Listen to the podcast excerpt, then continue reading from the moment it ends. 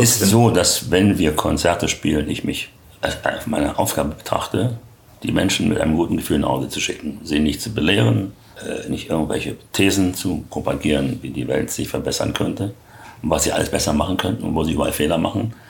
Sondern ich bin dafür da, dass sie nach einem Zeitraum von zwei bis zweieinhalb Stunden dann glücklich und zufrieden nach Hause gehen können. Das ist meine Aufgabe und das gelingt uns eigentlich jeden Abend.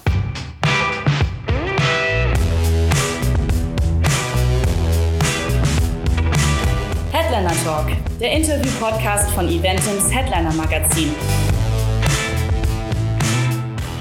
Konsumieren Sie viele Podcasts? Anscheinend nicht. Nein, überhaupt nicht. Ne? Dann ist das quasi eine Premiere? Ja, ja. Ja. klar. Mensch. Ich habe erst mal, gestern erst mal lernen müssen, was es überhaupt ist. Also, jetzt habe ich, das- ich das verstanden, ja. Vielleicht haben wir jetzt sogar schon ein bisschen angefangen, weiß ich nicht. Ich mache trotzdem noch Ja, mal ja, kurz einfach weitermachen, genau. kurze Vorstellung. Äh, hallo, hier ist Ben mit der neuen Folge vom Headliner Podcast. Heute sind wir im wunderschönen Berlin und sitzen in einem Hotelzimmer. Und neben mir sitzt tatsächlich Roland Kaiser. Hallo, Herr Kaiser. Hallo, grüß Sie. Sind Sie es wirklich? Das, ich, kann, ich Ja. bin tatsächlich ein bisschen, ich habe schon einige Interviews geführt, aber heute war ich, äh, da habe ich gemerkt, so ein bisschen nervös. bin es wirklich und ich bin auch ein ganz normaler Mensch mit ganz normalen Eigenschaften. aber schon in Deutschland, sag ich mal, im äh, deutschen Musikbusiness und vielleicht auch konkret im Können Schlager. wir uns darauf einigen, kein Unbekannter. ja, man, man hat seinen Namen schon gehört. Gut, alles klar. So kann man das stehen lassen, ja. Das, das Schöne an diesem Podcast-Format ist ja, dass es immer so ein bisschen, man so ein bisschen abschweifen kann, ein bisschen lässig und so. Naja gut, meine Menschen haben dann Gelegenheit, den, den Menschen, der da vorgestellt wird, ein bisschen näher kennenzulernen. Nicht so ganz abgestimmt und nicht so ganz gerade gefeilt, sondern geradeaus seiend. So ein bisschen authentisch und Ja, äh, das sollte man generell sein, ja klar.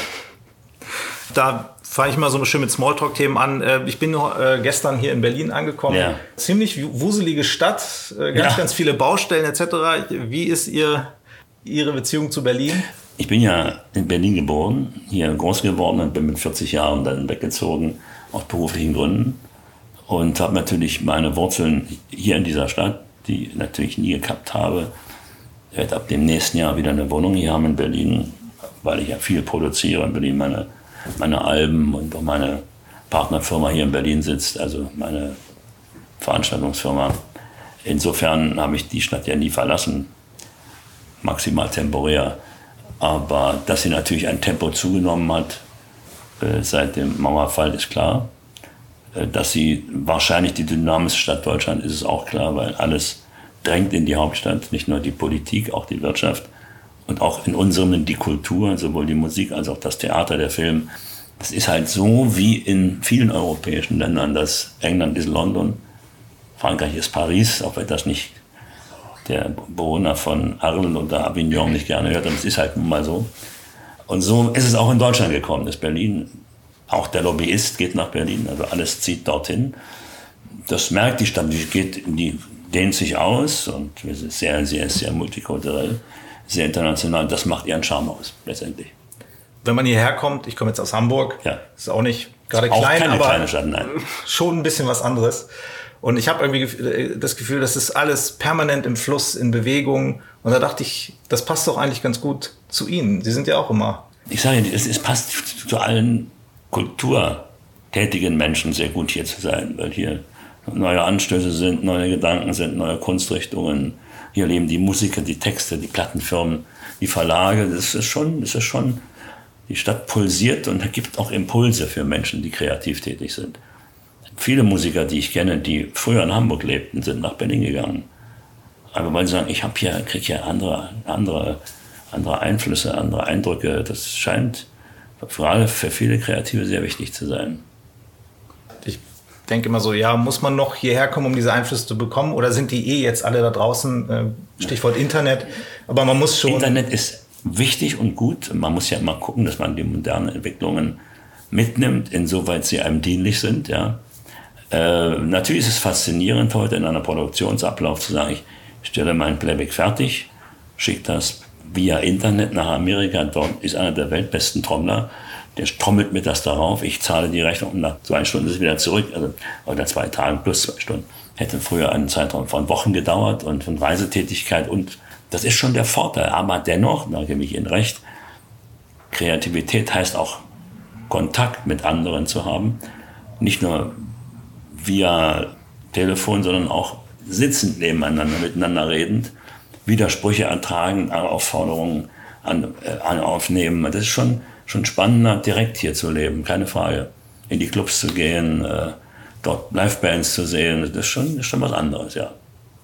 Das ist tatsächlich auch bei Interviews immer so. Man macht ja auch mal Telefoninterviews Ja, ja. etc. Aber das, Da gebe ich Ihnen vollkommen recht. Es ist ein Unterschied, ob wir telefonieren oder wir uns anschauen. Spannender ist ein Gespräch immer, wenn man sich anschaut, inhaltsvoller und letztendlich auch qualitativ besser. Bei einem Telefoninterview kann jeder irgendwas aufbauen, was er nicht darstellt. Ja, das ist so wie diese, diese Partner-Dinger mit diesen, die, können sich beschreiben, die Menschen, wie toll sie sind. Persönlichen Gespräch merkt man schnell, wenn so eine Fassade zusammenbricht. Deswegen ist es immer besser, man lernt Menschen persönlich kennen. das könnte jetzt übrigens auch ähm, die, die jetzt zuhören, die, die wissen ja auch nicht, ob wir hier sitzen oder. Na, wir sitzen hier, das kann man den Hörerinnen und Hörern ja sagen, schauen uns an und merken, ob wir uns sympathisch sind oder nicht. Und dementsprechend gut wird das Gespräch laufen. Wenn wir uns nicht mögen, wäre das schon etwas kritischer. Aber wir scheinen uns ja zu mögen. Ja, Ist alles oh gut. Ach, da kann ich auch ein bisschen lockerer Ja, werden. wir können das locker werden, wie wollen, ja klar. Ja, also ich hatte gerade so ein bisschen Richtung Internet und dann kommt man auch schnell Ja. zu Social Media. Wie stehen Sie dazu? Ich glaube, Sie sind nicht. Ich nutze sie ausschließlich beruflich. Also Mitteilung meinerseits, ob ich mir gerade Tomaten oder Ananas gekauft habe und mache ein Selfie vor einem Regal in einem Supermarkt und sage, toll, heute gibt's Ananas, Salat, das mache ich nicht. Das ist nicht meine Welt und wird auch nicht, ich habe auch dieses Mitteilungsbedürfnis nicht. Sondern wenn ich etwas mitteile, dann tue ich das aus beruflichen Gründen, weil ich mir gerade, äh, wie gesagt, ein Eis gekauft habe. Das ist nicht wichtig genug. Das ist auch eine Frage der Zeit, merke ich jetzt auch gar nicht. Ich habe gar keine Zeit dafür. Ich weiß nicht, ob das eine Frage der das machen die Leute machen. Das ist eine Frage der Selbstdarstellung und der Lust, sich zu darzustellen. Ich habe viele Kolleginnen und Kollegen, die es eigentlich nicht bräuchten, weil man sie bereits kennt. Dennoch ist der Spaß an dem sich zeigen so groß, dass sie alles zeigen, was geht. Und ich möchte halt nicht alles zeigen, was geht. Also es muss auch noch so ein bisschen. Ich meine, die Privatsphäre. Nein, es gibt ja auch eh viele die nicht prominent sind und trotzdem alles zeigen. Also das ist auch bei, bei verschiedenen Menschen auch anders ausgeprägt. Ich habe einige Bekannte, die machen das, andere machen das nicht. Das ist ja auch keine Wertung von gut oder schlecht, sondern nur von mitteilsam oder nicht mitteilsam. Mehr nicht. Das hat ja mit gut oder schlecht nichts zu tun. Insofern, ich habe das nicht und das wird sich auch nicht mehr ändern bei mir. Aber Sie sind trotzdem sehr interessiert. Natürlich müssen sie das sein. Weil man muss ja gucken, dass man die, die Entwicklung mitgeht. Ich habe die Entwicklung erlebt im, im Bereich der Tonträger von äh, 45er Single über LP, über Kassette, CD. Es wird so weit gehen, dass ich mitbekommen werde, wie der physische Tonträger immer mehr abnimmt und alternative Formen Musik zu konsumieren, die Überhand gewinnen. Wenn ich das nicht haben will, ich verschließe, ich will das nicht sehen, es darf nicht wahr werden, das ist, äh, das ist dumm, wenn man diese Schranken aufbaut. Also man muss schon die, die, die Entwicklung mitgehen, sonst kann man, bleibt man auf der Strecke. Zumal ja, ich sag mal jetzt sowas wie Vinyl oder so, das hat ja eine Renaissance Zum Glück. erlebt. Aber auch wiederum, nicht in verbesserter Qualität natürlich. Auch die Plattenspieler, also die sogenannten Hardware-Geräte sind, sind besser als früher. Und das ist doch schön, wenn Leute diese Sammlerleidenschaft haben und wollen lieber eine, eine wirkliche Langspielplatte haben, die auch wiederum so einen, so einen archikarischen Charakter, wie ein schönes Bild hat und eine schöne Inlays. Das finde ich schön, das finde ich gut, dass es das auch weiterhin gibt, ja. Ich habe jetzt ehrlich gesagt gar nicht geguckt, aber ich gehe mal davon aus, dass es Ihr neues Album auch, Auch, auf ja, ja. ja. Vinyl gibt. Ja. Picture-Film mit verschiedenen Farben und allem. Sehr schön gemacht, ne? Aber ich fand es so bemerkenswert, als ich jetzt zu der aktuellen Platte recherchiert habe und auch so ein paar Interviews gehört Ja. habe. Da haben Sie auch gesagt, ähm, der Grund, warum Sie jetzt äh, seit längerem nicht mehr Ihre eigenen Texte schreiben, ist, um halt eben Einflüsse auch jüngerer Leute Natürlich, klar. zu bekommen. Ich habe mich ja als Texter 40 Jahre begleitet und, und manche Formulierungen, die junge Leute hinkriegen, sind in meinem Kopf nicht drin. Und fange jetzt allerdings wieder an, mich mehr, mehr einzubringen, weil ich einen jungen Mann kennengelernt habe, der gute Ansätze hat, auch schöne Themen zu schreiben.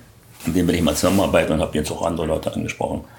So den, von den Spitzer von der ERV und, und den, dem Meile gesessen, mit Oerding noch nicht äh, lange telefoniert, die für mich schreiben wollen. Auch da müssen neue Einflüsse her, ne? das ist ganz wichtig. Man könnte ja eigentlich meinen, äh, auch wenn Sie meinen, das war so ein Zitat, ich bin zu nah an mir dran, ich habe schon alles gesagt in meinem Leben.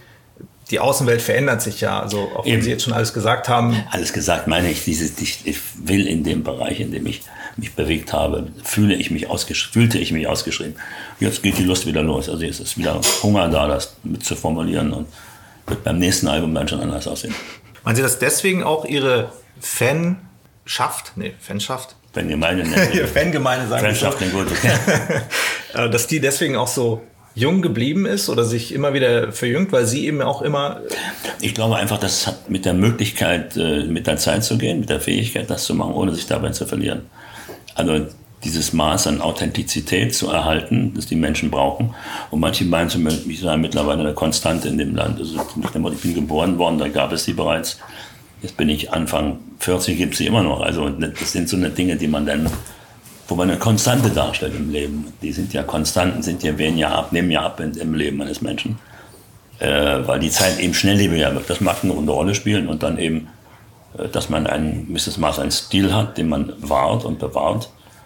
Und auch dann mit der musikalischen Entwicklung mit Schritt hält und versucht auch so zu produzieren, dass, dass junge Menschen sagen, das klingt einfach gut. Das ist ja auch sehr wichtig dabei. Ich bin übrigens genau das. Ich, also als ich geboren bin, gab es die bereits. Ja, ja, da ist, glaube ich, gerade äh, äh, Sieben Fässer Wein erschienen. Okay, ja, ja, klar, ja, ja. Aber das, das, ich finde, das hat man nicht, nicht selten, aber das macht wahrscheinlich dann auch im Zweifelsfall den Unterschied aus, dass man sich naja, so der Weg, überlegen Sie, ich bin, ich bin äh, das erste Mal in der Hitparade 1976 und habe diesen Weg von der ZDF-Hitparade über ein gemeinsames Konzert mit den Dresdner Philharmonikern live im Fernsehen zweieinhalb Stunden bis hin zu großen Open-Air-Bereichen wie die Waldbühne im Ausverkauf 22.000 Menschen, da wo schon Tina Turner und McCartney und die Stones gespielt haben. Das ist ein Weg, den, der ist nicht jedem vergönnt.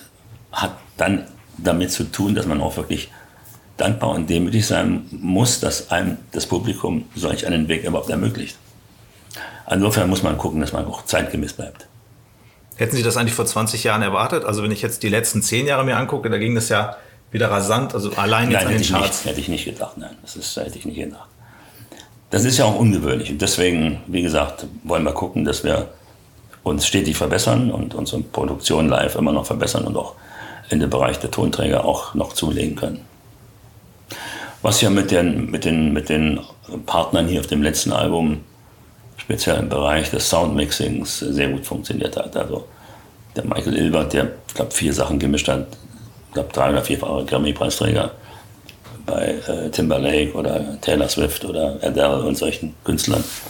Und hier in Deutschland mit Herrn Brunnemeyer oder mit Johannes Oerding. Wenn der bereit ist, das zu mischen, dann ist das auch von seiner Sicht aus eine Akzeptanz da, sonst täte er dieses nicht. Das sind jetzt so, die haben da so die absoluten Superstars international. Die hat der alle. alle der war Soundmixer, nicht? Und das ist, der kann das einfach auf dem Niveau und kann der Sound mixen. Das ist ein großer Künstler, der Mann. Hören Sie sich dann auch die, die äh, Vergleichswerke an? Ich höre mir natürlich alle Entwicklungen, was den Chartsbereich an artverwandter Musik angeht, an. Ich muss das tun. Wenn ich dann in eine Produktionsphase eintrete, muss ich auch meinen Partnern sagen können, was ich von ihnen will. Also ich bin ja Co-Produzent mit Alex Wende zusammen, der ja auch viele Sachen gemacht hat in Berlin, die eben nicht Schlagergenre sind, sondern auch Popgenre eher. Wenn wir uns unterhalten, muss ich ihm sagen können, was ich möchte, wenn er die Aufnahme tätigt. Dass mich das eben fasziniert, dass bei Aufnahmen wie zum Beispiel von Justin Bieber und ähnlichen Leuten viel mehr mit der Stimme gearbeitet wird, viel mehr, weniger Hallanteile, mehr Effekte, weniger von Vers zu Refrain unterschiedlich dass, wenn man das nicht weiß, kann man das nicht formulieren. Also ich muss mich damit schon auseinandersetzen. Jetzt über, denke ich gerade darüber nach, ist grundsätzlich der Sound überhaupt so verschieden zwischen. Ja. Ja? okay, gut. Das ist die Frage sofort beantwortet. Ja, weil mir wird zu oft in Deutschland von Popschlager gesprochen. Mhm. Ich habe da mal immer gesagt, dann bitte legt euch verschiedene Aufnahmen von Lady Gaga und von Taylor Swift, von Adele auf oder Justin Timberlake und dann legt euch ungenannte deutsche Popschlager auf und versucht den Unterschied herauszufinden. Ihr werdet keine drei Sekunden brauchen. Es ist kein Popschlager, es ist Schlager. Okay, wunderbar. Aber es hat mit Popmusik nichts zu tun. wenn man den Unterschied machen will. Ich will ihn eh nicht machen. Ich habe ein interessantes Gespräch mit der Frankfurter Allgemeinen Zeitung. Ich habe gesagt, bevor wir uns unterhalten, lassen Sie uns erstmal definieren gemeinsam, was ist Schlager. Und dann guckten mich die beiden Herren an und sagten, ja, ich sage, das ist ganz einfach.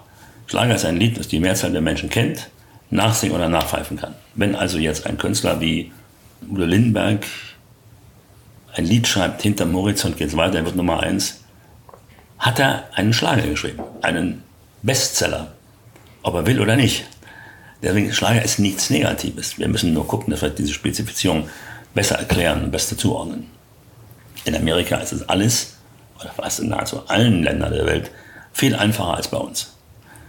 In Amerika kann jemand kommen wie Michael Jackson und sagen, ich habe eine gute Idee, hier ist ein Song, der heißt We Are the World. Dann singt damit Dolly Parton, Bruce Springsteen. Das machen sie mal hier in Deutschland. Ich sage, ich habe eine gute Idee. Äh, da sollen mitsingen Stefanie Hertel und Traumstein. Das wird lustig. Ich werde von beiden wahrscheinlich eine Absage kriegen. In Amerika, Sie wissen was genau, was ich meine. Hm. In Amerika ist, wird nicht so sehr in engen Schubladen gedacht. Das ist bei uns leider durch die Medienlandschaft sehr kategorisiert worden. Zumal das Wort Pop ja auch einfach nur populär Musik so sagt. Ist es, und da Popularmusik. Auch schon Eben, Popularmusik. Wenn jetzt ein Heimatschlager, also eine Heimatmelodie populär ist, ist es auch ja Popularmusik. Also mhm. insofern, es ist eine Frage der Definition. Aber irgendwie hat man das Gefühl, dass aktuell sich alle so ein bisschen öffnen auf, auf allen Seiten. Ich meine, Sie haben Stephanie Hertel gesagt, die war jetzt bei The Masked Singer und hat auch eher so ein bisschen schnellere, rockigere Musik. Das spricht der Film man weg sollen, gehen sollte von diesem Schubladendenken. Fällt aber speziell den Medienpartnern schwerer als den Menschen draußen selbst. Es gibt eine wunderbare Geschichte aus, äh, von einem guten Freund von mir, der ist Percussionmann bei Götz Alsmann. Der war in der Halle Münsterland zum Konzert bei den Ärzten. Und in der Pause ist er mit seinem Sohn zum Getränkestand gestanden und haben sie angestellt und gewartet. Und vor ihm stand ein Ehepaar. Und dann hat sie gesagt zu ihrem Mann, das dauert hier ewig. Also gestern, gestern bei der Andrea Berg war das besser gelöst. Das heißt, die gehen zu Andrea Berg und den Ärzten. Jetzt wollen wir mal die Mitte irgendwo suchen, die Schnittmenge so. Müssen wir lange arbeiten. Was ist die Schnittmenge, kann ich Ihnen sagen. Der Spaß an der aktiven Unterhaltung, am, am kollektiven Erleben eines Konzertes. Das, das ist dann die, Schnittmenge. Und so ist der Mensch, der Konzertgänger, eben viel toleranter, als viele Medienpartner sich das vorstellen können. Ich meine nicht Sie persönlich, aber die, die Medienpartner, die zuordnen ständig. Der macht das, der macht das, der macht das. Also darf der das und das gar nicht machen. Aber dass Sie Schlager machen, da sind wir uns. Ich habe nichts dagegen. Ja. Ich bin, empfinde auch Schlager nicht als Schimpfwort. Das geht ja vielen meiner Kollegen, dass sie Schlager als Schimpfwort empfinden. Ich nicht. Ich wünschte mir, jeder meiner Titel würde ein Schlager werden. ja, sind mal viele dabei, glaube ich. Viele, ja, aber nicht alle. Deswegen. Alles oder dich. Ihr aktuelles Album. Ich habe so ein bisschen rausgehört, dass Ihr wichtigster Ansatz bei den Texten war, einfach positiv und lebenswert. Meiner Grundstimmung entsprechend, ja, ja. Keine Frage. Ähm, warum, also gut, das ist vielleicht, vielleicht ist die Frage dumm, aber warum ist Ihnen das so wichtig, das auf dem Album auch zu darzustellen oder rüberzubringen? Naja, weil es ein Stück von mir ist und wenn ich mich halt so fühle, dann ist es glaubwürdiger, das auch umzusetzen in, in, in Musik und in Texten. Ich habe diesen, diesen Willen gehabt, das so uns hinzukriegen, das haben wir auch gemacht und die Menschen nehmen das freudig auf und wir haben Spaß mit der. Wir fahren wir nächstes Jahr mit auf Tournee. Im Herbst und im Winter. Im Sommer machen wir eine Sommertournee. Also drei Tourneen nächstes Jahr. Das Jahr komme ich jedenfalls nicht auf dumme Gedanken nach dem Motto und habe was zu tun. Nein, aber äh, das, da freue ich mich sehr drauf, diese, dieses, dieses Album dann live auf die Bühne zu bringen. Ja. Ich meine, es, man könnte ja auch sagen, dass dieses positiv diese Geschichte, dass das so ein bisschen dieses heile Welt-Vorurteil gegenüber dem Schlager auch fördert dann. Oha. Ach, wissen Sie. Bis eben waren wir uns Machen sich die Mühe und übersetzen sich die neuesten Hits, die aus dem Ausland kommen. Da werden Sie auch relativ viele Ansätze finden, die Welt positiv zu betrachten. Ich finde das ja auch per se, finde ich das, warum denn nicht? Ist doch, alle sind doch daran interessiert, eine heile Welt Es ist so, dass wenn wir Konzerte spielen, ich mich als meine Aufgabe betrachte, die Menschen mit einem guten Gefühl nach Hause zu schicken, sie nicht zu belehren, nicht irgendwelche Thesen zu propagieren, wie die Welt sich verbessern könnte und was sie alles besser machen könnten und wo sie überall Fehler machen, sondern ich bin dafür da, dass sie nach einem Zeitraum von zwei bis zwei, bei uns sind zwei Stunden oder zwei Stunden 40, dann glücklich und zufrieden nach Hause gehen können. Das ist meine Aufgabe und das gelingt uns eigentlich jeden Abend.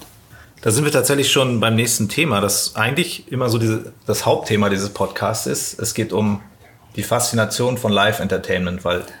Das ist ja das Größte überhaupt, wenn Sie mich fragen. Das ist die Krone meines Berufes. Und in dem Maße, wie die physischen Tonträger und der Schallplattenmarkt abnimmt, nimmt der ins Konzertmarkt zu. Weil die Menschen heutzutage, weil sie ja in einer medial stark geprägten Welt leben, mit Internet, mit irgendwelchen Telekommunikationen, hat meine Tochter sehr schön formuliert. Ich, mir habe kein Interesse mehr, Pink down zu lohnen. Ich will sie live sehen. Was sagt sie? Was redet sie? Was trägt sie? Was hat sie an? Wie singt die live? Was macht die da? Das Erleben des Künstlers, den man eigentlich nur sonst von der Konsumebene her kennt.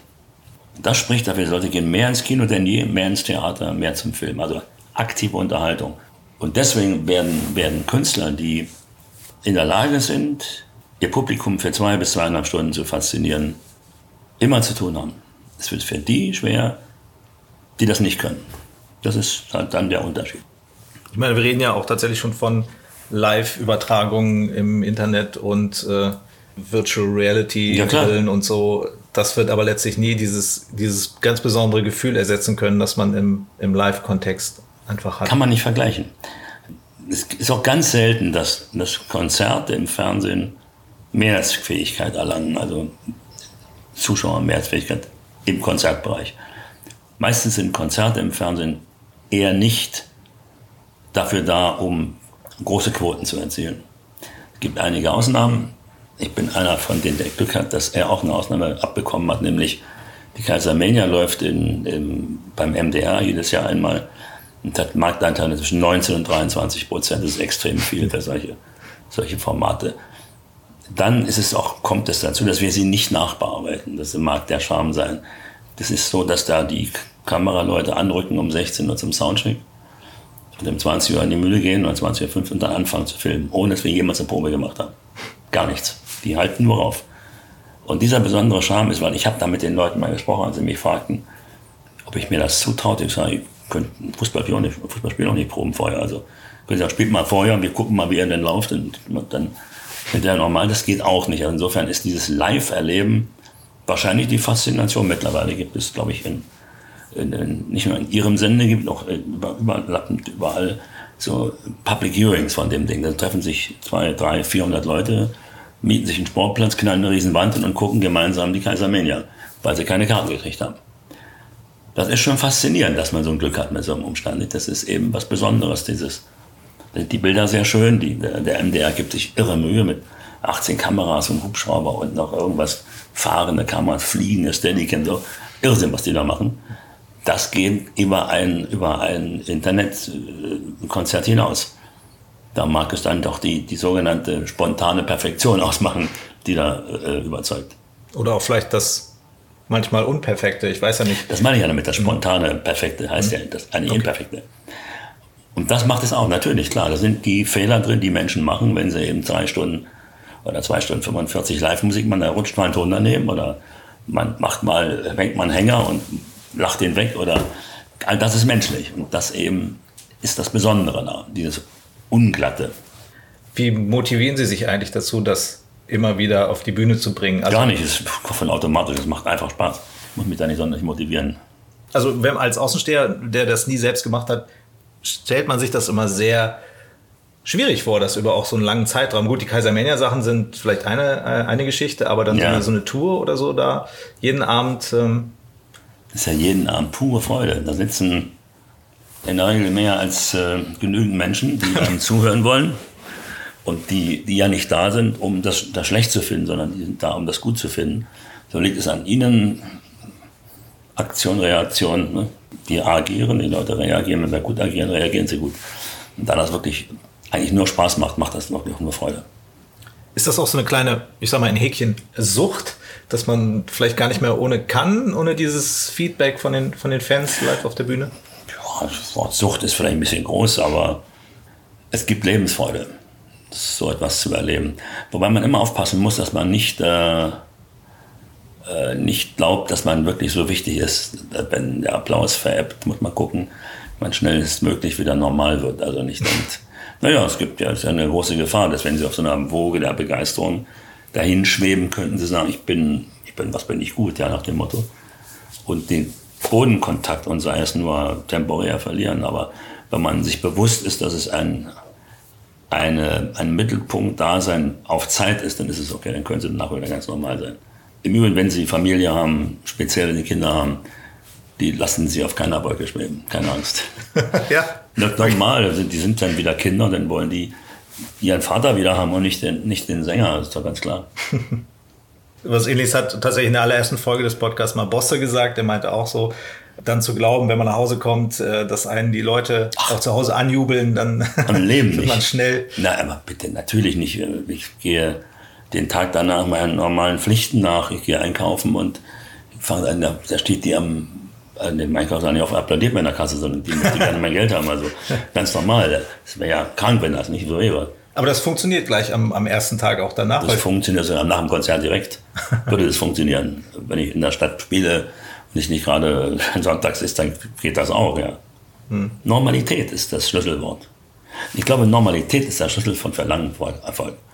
Dass die Leute das Gefühl haben, dass sie eben nicht irgendwo in irgendwelchen Sphären rumschweben, sondern ein völlig normaler Mensch sind. Ich habe es gerade neulich erlebt, da war ich bei bei Gregor Meile, da haben wir uns getroffen, um mal zu reden und gucken, wie wir zusammenarbeiten können. Der kommt einem entgegen als völlig normaler Mensch. Ich finde ein wunderbarer Sänger, großartiger Künstler und wir haben sofort eine Ebene gehabt, weil wir eben nicht diese Abgrenzung im Kopf haben. Wir finden uns sympathisch, wir mögen die Musik des anderen, die Art zu arbeiten und das gibt sicher eine großartige Zusammenarbeit. In der Zukunft oder haben Sie schon mit? Nein, wir fangen jetzt ja, an. Okay. Das ist jetzt fürs nächste kommende Projekt und äh, da freue ich mich sehr drauf. Sie sind ja jetzt, ich glaube, Ihre erste Solotour haben Sie Anfang der 80er gemacht. 82. Da ist ja eine Menge passiert. Also bisschen, auch so. Ja. Äh, war das mit den Fans irgendwie anders? Waren die, waren die Fans irgendwie anders? Also außer, dass die keine Smartphones an ihrem äh, Die Begeisterung der Fans hat, äh, hat sich im Laufe der Jahrzehnte nicht verändert. Es ist nicht so, dass die Fans früher hysterischer waren als heute oder umgekehrt. Die Begeisterung ist äh, geblieben Einzig allein, dass sich das Spektrum der, der, des, des Altersschnittes verändert hat. Also heute sind es, geht es wirklich von 18 bis 80, übertreibt, wenn man die, weil es so klingt, die Zahl. Und es ist, ähm, es ist einfach viel mehr dauerhaft ist aber auch viel mehr Männer als früher. Heute ist es nicht mehr 80 Prozent Frauen, 20 Prozent Männer. Ist es eher so 70, 60, 40 vielleicht für die Frauen dass das aber auch viele Männer, die vielleicht beim ersten Mal gesagt haben, so, da gehst du halt mit, mhm. festgestellt haben, dass es ganz, ganz gut ist, was da passiert. Und dann kommen die mittlerweile gerne selber mit. Und äh, das ist natürlich eine schöne Entwicklung. Und manche meiner Fans, die kenne ich 40, 45 Jahre. Mittlerweile sind ihre Kinder dabei. Und die fangen auch schon langsam an ihren Kindern jetzt zu zeigen, was sie gemacht haben, was sie mögen. Das war ganz interessant, was zu erleben. Ja. Ich meine, es hätte ja sein können, dass heutzutage die Leute einfach auch schon viel mehr gesehen haben oder viel mehr sehen können durch das Internet und dann vielleicht auch so ein bisschen abgeschlossen. Ja, sie können viel mehr sehen, aber sie sind erstaunlicherweise, das hat sich schon, die sind heute noch begeisterungsfähiger im Live-Bereich. Mag auch daran liegen, dass wir vielleicht bessere Arbeit machen, dass sich das dadurch äh, ergeben hat. Aber sie sind unglaublich begeisterungsfähig im Live-Bereich. Da ist es äh, äh, signifikant, gerade in so Sachen wie bei der Kaiser Menge oder Berliner Waldbühne, wenn man so das geht, oder auch jetzt bei großen Konzerten wie in Erfurt oder Rostock, da geht schon, da geht unglaublich Sympathie und, und Energie durch, keine Frage.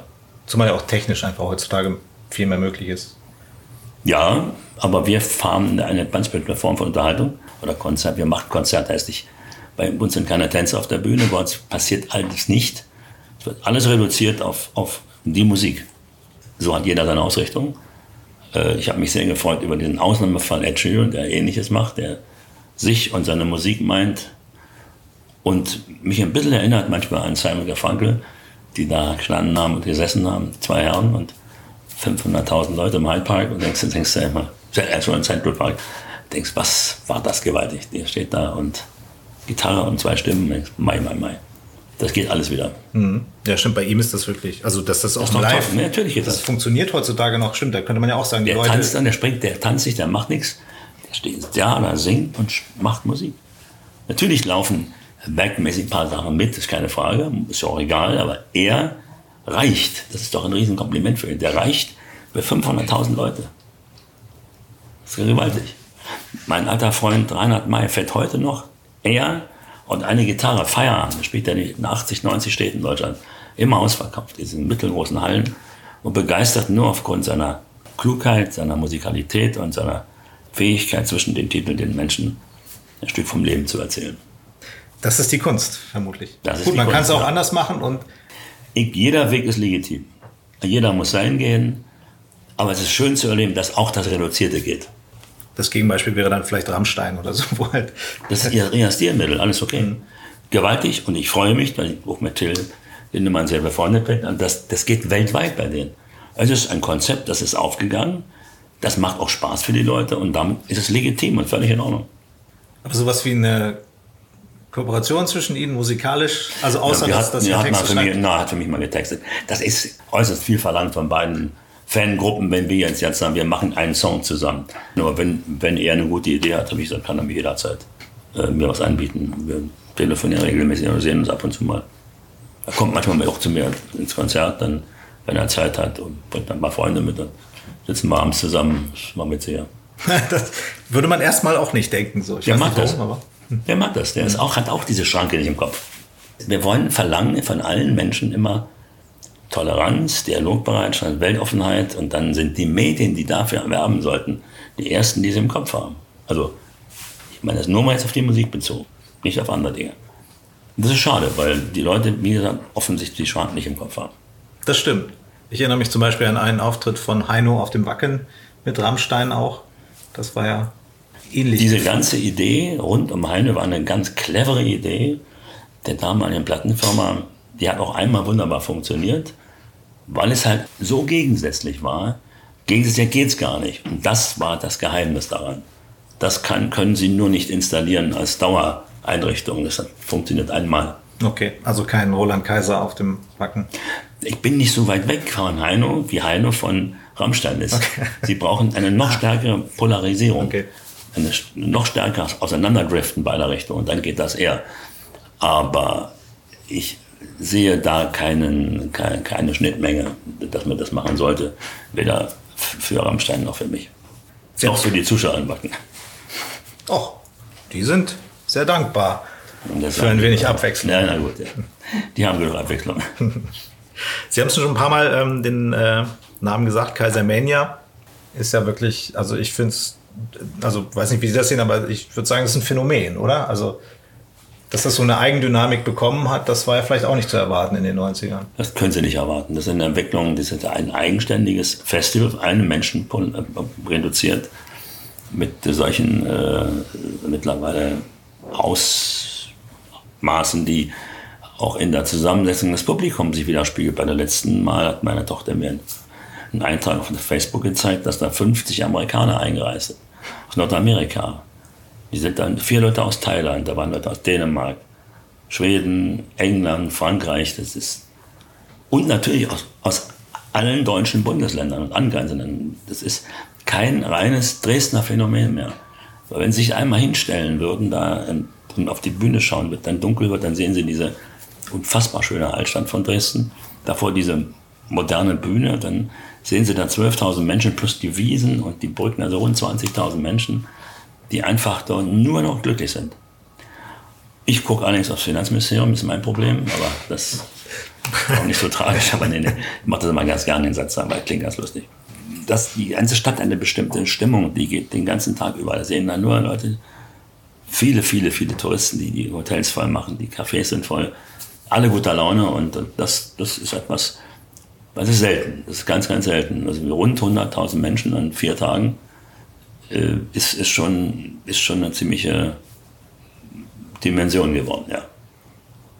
Also man kann wirklich sagen, dass Sie das machen, um die Menschen glücklich zu machen und wenn die Menschen Naja, glücklich sind, sind sie auch das glücklich. ist ja, natürlich ist es eine, eine, ein, ein gegenseitiges Vergnügen. Also ich habe da Sachen erlebt, die habe ich früher halt nicht erlebt. Ich dann vom Hotel vorfahre, dann sehen Sie vor dem Hotel zwischen 800 bis 1000 Menschen stehen, die dann sehen wollen, wie sie ausstellen, wollen sie begrüßen, wollen sie fotografieren.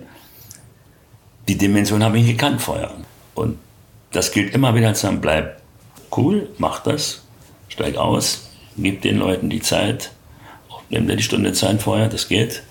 Das danken sie ihnen. Diese Nahbarkeit ist ein wichtiger Faktor an der ganzen Sache. Zumal man ja kaum Gelegenheit hat, der Kontakte während eines Konzerts oder hinterher zu kriegen. Weil das ist ja auch spannend zu sehen, wenn dieses Konzert zu Ende ist, bleiben ungefähr 5.000 bis 6.000 Menschen auf dem Gelände. Oben, oben auf der Spitze der Tribüne sind so verschiedene Bars aufgebaut. Da läuft dann die ganze Nacht weiter meine Musik. Oder es singt auch ein Doppelgänger, singt da oben wieder meine Titel. Fast ähnliche Programm wie vorher. Und die gehen bis morgens um fünf oder sechs nicht nach Hause. Und viele Menschen kommen zu vier Konzerten. Und heute Karten kriegen ist nahezu ein Kunststück, weil es geht in Minuten weg. Ja. Das wissen Sie von Event-Team. Das ist, geht auch natürlich viel, noch, in noch viel größeren Dimensionen, wie Rammstein zum Beispiel. Also, aber die Problematik bleibt die gleiche. Da will jemand eine Karte kaufen und der setzt sich morgens an den Computer und den verdammten Namen muss da funktionieren. Das funktioniert nicht. Das müssen wir alle daran arbeiten noch, wenn wir das hinkriegen. Ja, da müssen wir aber noch ein paar mehr Shows spielen als nur vier wahrscheinlich. Das reicht schon, dass äh, die Leute teilweise sagen, das ist mein System, das wir brauchen, äh, weil in zwölf Minuten 50.000 Tickets ist egal, ob da viel mehr verkommt, klar, aber es ist für viele Menschen eine Geduldsübung, da reinzukommen. Dass ich mehr verkaufen muss, ist mir auch klar, um sie lahmzulegen, das weiß ich auch. Ja, das ist immer die alte Rechnung, irgendwie ein Ticket und zehn Leute wollen es haben oder dann hochgerechnet 10.000 Tickets, ja, ja, klar. wollen haben. Das, das kann nicht aufgehen, deswegen herrscht Nein, aber immer viel ja. Die, immer so eine zweischneidige Sache. Zum einen sagen wir Fans, ja, ich musste dann mal. Auf der anderen Seite ist es natürlich für den Künstler, besser ist es so rum als andersrum, dass äh, fünf Leute versuchen, seit, äh, seit, alle Zeit der Welt haben, die fünf Tickets zu kriegen.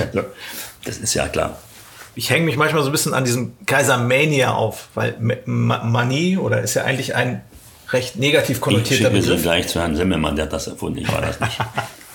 Aber ich meine, eine positive Raserei oder Leidenschaft ist Gibt's ja, auch, ja. ja. ja.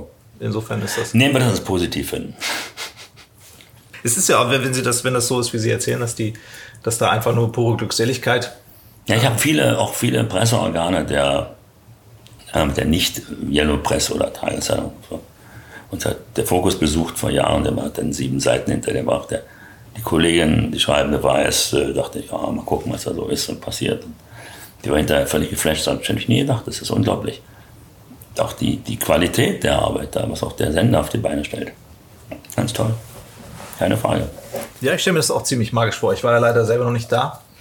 Die kamen noch Karten bei Event-Teams, die ganze dürfte für Sie keine Kunst Das glaubt man immer, ne? ich fürchte mal, dass es, oder ich glaube mal, dass es für Sie leicht wäre. Leichter als für jedermann hier auf der Straße. Uh, das ist, das ist ein Mythos, den ich leider nicht bestätigen okay, kann. Okay, gut. Also ich, nicht? Sa nee, ich saß bei Rammstein auch da und bin nicht reingekommen. Mhm. Keine Chance, ne? Gehen Sie selbst auf viele Live-Konzerte Ja, ich gehe auch Konzerte. War letztes Mal bei Berlin Rolling Stones war ich, bei Pub war ich, bei Die Decken und bei Rod Stewart, ich gehe gerne Konzerte, ja. Elton John zufällig auch? Habe ich nicht geschafft, leider. Okay. Hätte ich gern gesehen. Nicht das, geschafft. das ist so ein Dauerbrenner. Jeder sagt das im, im, im Podcast hier, dass äh, er Elton John gesehen hat. Peter Maffay neulich meinte Elton John, das wäre so sensationell gewesen. Ein großartiger Künstler, aber ich war leider nicht da. Ich war bei Rod Stewart bei den Rolling Stones war ich wirklich ein, äh, ein glühender Stones-Verehrer bin. Ich ja? ja von Kindesbeinen Ich bin ja da in der Zeit groß geworden.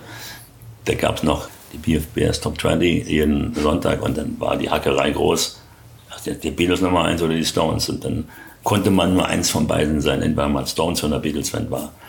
Als dann meine Anverwandten im Erwachsenenalter gesagt haben, naja, die Beatles kann man ja noch hören, die waschen sich wahrscheinlich auch. Und dachte, okay, das ist das Zeichen, ich bin ein Stones-Fan, ganz klar. Weil das muss ja nur gar nicht sein, dass meine Tanten meine Musik gut finden, das darf gar nicht sein. Heute weiß ich natürlich rückblickend, dass natürlich die Beatles großartige Musiker waren, kann keine Frage da sind. Insofern, aber ich habe die gesehen in Berlin, das war sensationell, das ist irre, wenn die alten Herren auf die Bühne kommen und da ist schon Legende pur. Der hat, ich stand mit Wolfgang Niedeck zusammen, der erzählte mir dann noch, dass er damals mit denen auf Tournee war, war im Vorprogramm war bei ihnen Und da hat er wohl den Jagger irgendwann mal gefragt, den Mick, ob er mal seine, seine Stage benutzen darf vorne, weil er immer so hin und her rennt. Da hat er ihm gesagt, mach, kannst du haben. Und da bin ich raus und bin da einmal die abgelaufen und sagt, wenn ich keine Luft mehr kriege, dabei fertig. Also das, der rennt heute noch hin und her. Das ist irre, was der für eine Kondition hat. Also das ist schon, schon gute Sachen, die die da machen. Das ist schon, schon eine Bühnenpersönlichkeit, der Herr Jagger, aber durch und durch.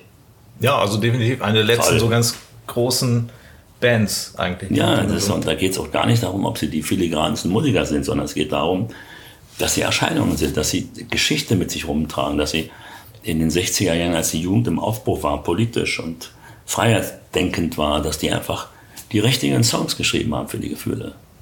Sympathy for the Devil bis Street Fighting Man und alles Mögliche. Das war ein Lebensgefühl damals für uns. Haben Sie dann auch gekauft, die Platten im, im Laden? Oder? Woanders gab es sie ja nicht. ja. Natürlich, ja klar. Und ich habe noch eine, eine, große Vorliebe für die, für, für die Altmeister, den Nata, den Martin und so Zeugs. Das ist auch große Künstler für mich, ja. Das hatte ich nämlich auch schon mal irgendwo gehört, deswegen ja, ja, dachte ich so, okay. Große Künstler, ganz groß, ja. Swing-Freund. Ja, aber es ist einfach, die ist keine deutsche Musik. Das wird, wir werden nie sagen, wir werden das Swingland Nummer eins werden auf der Welt. Das wird nicht funktionieren. Dennoch gefällt sie mir gut. Und es überdauert ja auch wirklich, die ist ja so schön zeitlos. Das es gibt so ein, also ein Beispiel, wenn man so manchmal deutsche Fernsehfilme sieht, die so deutsche Fernsehkomödien, einfach normale Fernsehfilme, dass immer wieder zurückgegriffen wird auf diese Aufnahmen, 50er, 40er Jahre, diese leichten Melodien so von, von Herrn Senator oder Herrn Dean Martin. So dass die dann genommen werden und nicht die aktuellen neueren, interessanterweise. Und auch junge Leute, die toll finden. Also in Bars und Clubs, die bestimmte Ausrichtungen haben, hört man gern diese Musik. Ist ja auch gut gemacht, natürlich. Guter Song ist ein guter Song. Das ist ja, ich habe neulich lange gesagt, mit einem Komponisten gesehen, sagt er erstmal gespannt, ob er, er persönlich glaubt, es war ein italienischer Komponist, dass es vielleicht in fünf bis zehn Jahren, da ist er sich sicher, dass keiner sich mehr an die Rap-Melodien erinnern könnte, wenn es überhaupt Rap-Melodien sind. Aber in zehn Jahren da kannst du immer noch irgendwo hingehen. Da sitzt ein Hotelpianist und spielt der Red Roses for the Blue Lady oder irgendwelche alten Klassiker, die immer wieder gespielt werden können. Bis hin zu den Songs von Brian Adams oder Elton John. Ob er Rap spielen wird, ist die zweite Frage. Ob das Evergreens wären, eher nein. Und lass uns gerne eines Besseren belehren in 10, 20 Jahren. Vielleicht zum Schluss noch etwas über die Alles- oder Dich-Tour 2020. Ja, da machen wir im Frühjahr, fangen wir an. Dann machen wir im Sommer eine Pause, machen eine Sommertour. Und im Herbst oder im Herbst, Dezember, November machen wir die zweite Hälfte von Alles oder Dichtour. Und da, ähm, also das ist ja wirklich, das geht ja Schlag auf Schlag bei Ihnen. Das ist, ja, ja. Äh ich muss jetzt Ende des Jahres ein Programm zusammenstellen für die Alles oder Dichtour. Und dann schon das Programm schreiben für den Sommer, weil es zwei verschiedene Programme sein werden. Und im Herbst ist dann ein Programm von die zweite, zweite Hälfte von dem Frühjahrstournee im Winter. Und dann geht ja wieder 21 äh, Sommertour wieder los. Immer gut arbeiten.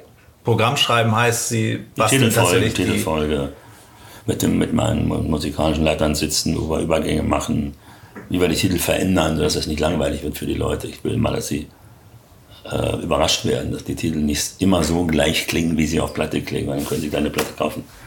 Es soll schon ein bisschen Spannung dabei sein und Überraschung dabei sein. Alles klar, da freuen wir uns sehr drauf. Danke Ihnen sehr für das sehr angenehme Gespräch mit Ihnen. Das kann ich nur zurückgeben. Sie können jederzeit gerne wieder kommen. Oh Mensch. Vielen Dank. Ihnen, ja. Das war Roland Kaiser. Vielen Dank fürs ja, Zuhören. Danke fürs Gespräch und viel Spaß beim Zuhören. Ciao.